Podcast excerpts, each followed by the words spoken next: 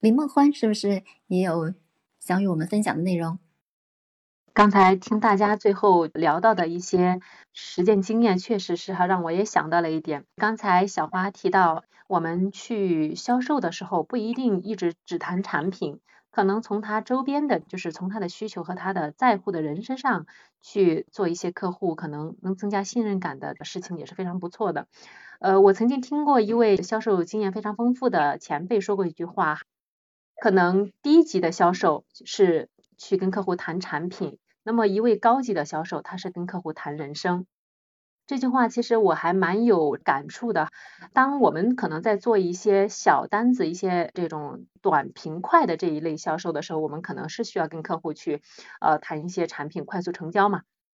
那当我们谈到这种像 KA 的大客户的时候，其实就不单单是谈产品了。在整个过程中，第一，由于它的销售周期比较长；第二个的话，我们要拿下这单，其实它是非常不容易的。这边因为是做这医药板块、零售板块哈，我就呃深有感触。我们的这个项目呢，是属于应该叫中型的这种项目，因为一个设备下来也相当于十多万哈。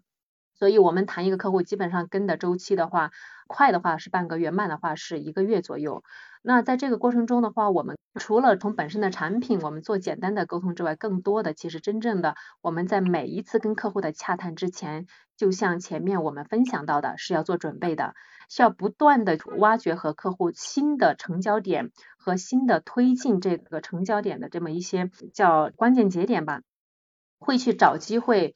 谈他的身边的事情，比如说像刚才小花说的啊，遇到有孩子的女性客户，那我们可能会聊一些孩子方面的事情，会聊一些客户感兴趣的，会根据他的办公室和他的穿衣打扮，我们去会去聊他的一些兴趣爱好。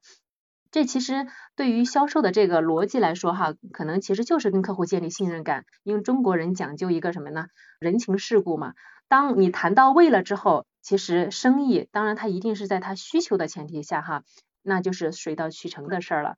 这点确实是让我感触蛮深的啊，我就分享这么多，主持人。哦，感谢感谢林梦欢。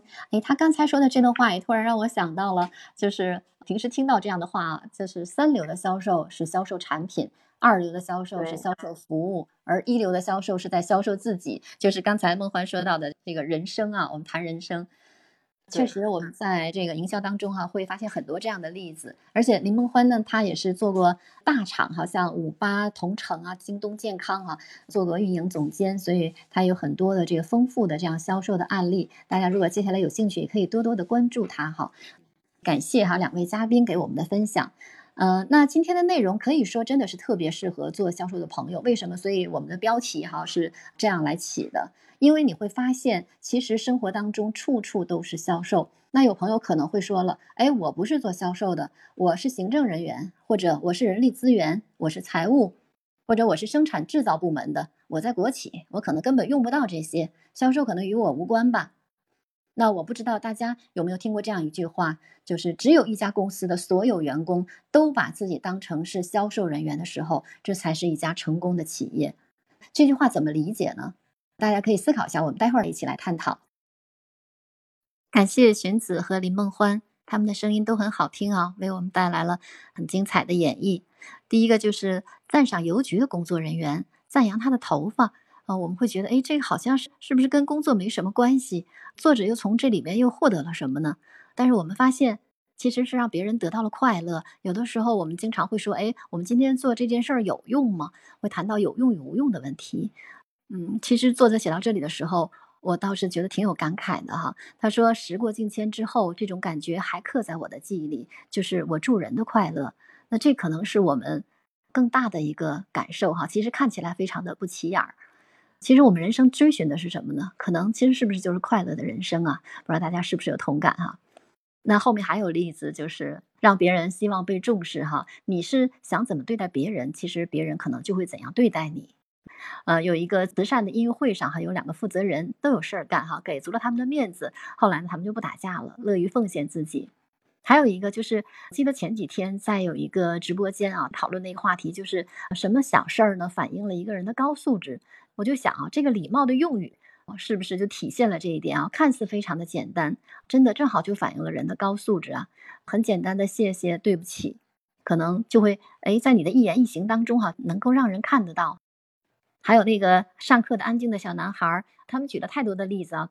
还有包括像柯达的老板哈这样的人，其实他也很喜欢谈论自己的东西，也得以让这个亚当森将这个五分钟的会面最后变成了几个小时，成就了九万美元的生意。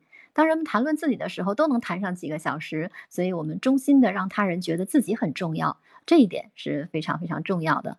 哦，对了，还有一个特别的一个例子哈，就是刚才提到老姑妈居然把车子这么贵重的东西赠予了并不算近亲的罗兰，完全是由于她得到了自己内心深处想要摆脱的孤寂哈，一点点的人情味的温馨和赞赏，就能够让她做出这么大的一个赠予，所以大家可以看到这个力量哈有多强大。